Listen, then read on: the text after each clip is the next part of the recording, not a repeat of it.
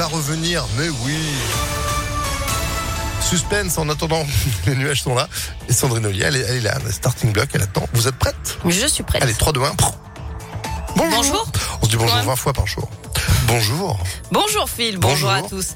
Ils ont tout donné pour tenter de convaincre Emmanuel Macron et Marine Le Pen. Ont débattu pendant près de trois heures hier soir. Pouvoir d'achat, politique internationale, Europe, mais aussi santé, éducation, sécurité. Ils ont déroulé leur vision pour la France. Léa Dupérin a suivi le débat aux côtés des soutiens du président candidat. D'emblée, Marine Le Pen attaque son rival sur son bilan, mais elle est parfois mise en difficulté. À la fin, il n'y a pas photo pour Alan, membre des Jeunes avec Macron. Il y a vraiment deux visions de la France qui se sont opposées ce soir. C'est la vision d'Emmanuel Macron qui est plus ouverte, plus universaliste, et de l'autre côté, la vision de Marine Le Pen qui veut fermer la France sur elle-même, qui nous éloignerait de nos partenaires historiques, des Allemands, des Américains, pour nous rapprocher de la Russie de Vladimir Poutine. Pas de fausse note chez le président sortant, ajoute Anne Bruniera, députée de la majorité. Je trouve qu'il a été dans l'écoute, il a débattu, il l'a contré. C'est resté un débat de bonne tenue. Marine Le Pen n'hésite pas à lancer quelques pics et parfois le ton monte, notamment sur la laïcité, mais pas de quoi intimider Jaffar, militant LREM. Je vais être méchant, mais ça faisait vraiment petit joueur. Il y a un moment donné, il faut être crédible. Les Français, aujourd'hui, ce qu'ils recherchent, c'est le pouvoir d'achat, le vivre ensemble, des choses qui sont importantes pour euh, l'ensemble des Français. Pierre-François, lui aussi convaincu,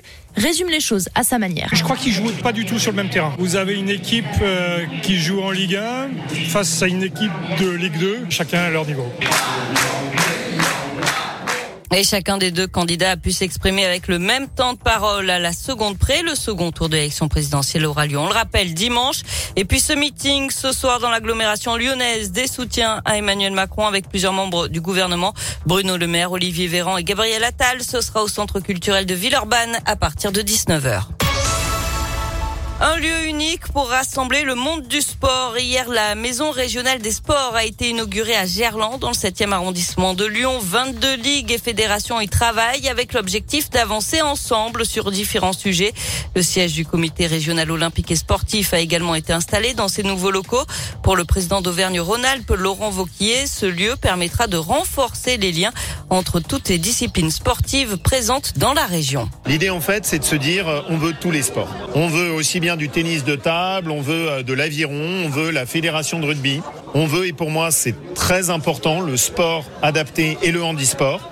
Et on met tout le monde ensemble. Comment est-ce qu'on arrive à former, motiver des bénévoles? Comment est-ce que euh, arrive à faire de la formation dans les lycées ou dans les collèges? Comment est-ce qu'on peut travailler sur la préparation mentale de nos athlètes? Travailler sur la préparation physique. Ça va être un lieu qui doit être bouillonnant d'énergie. Et près de 12 millions d'euros ont été investis par la région dans ce projet. Un important incendie hier soir à Saint-Priest. Des locaux de l'entreprise Paprex, chemin de Genasse, ont pris feu vers 17h30. Près de 70 pompiers ont été mobilisés. 3000 mètres carrés sont partis en fumée. Le sinistre a été maîtrisé vers 21h.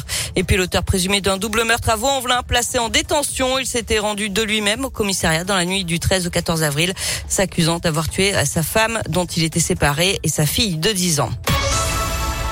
On termine avec du foot et la défaite de l'OL hier soir à Brest de Buzyn. Lyon qui reste du coup scotché à la huitième place du classement à 7 points de Monaco, Strasbourg et Rennes qui occupent les cinquième à troisième place synonyme de Coupe d'Europe la saison prochaine.